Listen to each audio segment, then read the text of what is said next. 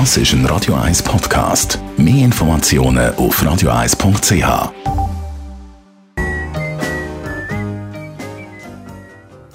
Espresso, Latte Macchiato oder lieber ein Cappuccino?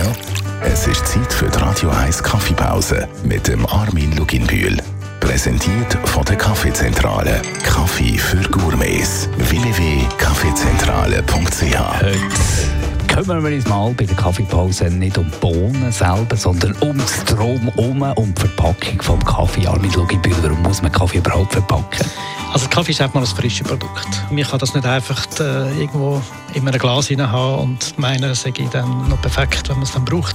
Es muss wirklich sehr gut verpackt sein, weil es gast aus und alles, was man schmeckt, ist einfach nicht mehr in der Tasse. Und das heisst? Die Verpackungen, die jetzt im, im Markt sind und gebraucht sind, die haben immer Aluminiumschicht, dass wirklich nichts äh, rausgeht und auch nichts reinkommt. Wenn man dann nachher das bei den Pads anschaut, dann ist der Beutel drumherum, um den, den Pads überhaupt frisch behalten, ist 0,8 Gramm. Das ist auf 10 Prozent von, von dem ganzen Produkt. Also wir haben dort etwa 7 7,5 äh, Gramm Kaffee drin.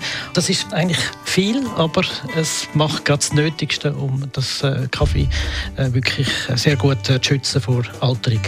Sieht das Ganze bei Kaffeekapseln aus? Bei den Kaffeekapseln dort ist es nach meiner Meinung wirklich schlimm. Das ist die Hälfte von, dem, von der Portion, die man hat, Verpackung. Also, ich habe es nachgemessen, sind 2,7 Gramm und in einer Kapsel hat es 5,2 Gramm, ist also 50 Prozent. Finde ich wirklich am oberen Limit. Die besseren Kapseln, äh, die sind aus Aluminium geschützt, weniger äh, bessere sind nur Kunststoff. Also man tut auch da wieder sehr viel Luft äh, in der Weltgeschichte umeinander transportieren. Die Radio 1 Kaffeepause, jeden Mittwoch nach der halben Zehn, ist präsentiert worden von der Kaffeezentrale. Kaffee für Gourmets. www.kaffeezentrale.ch Das ist ein Radio 1 Podcast. Mehr Informationen auf radio1.ch.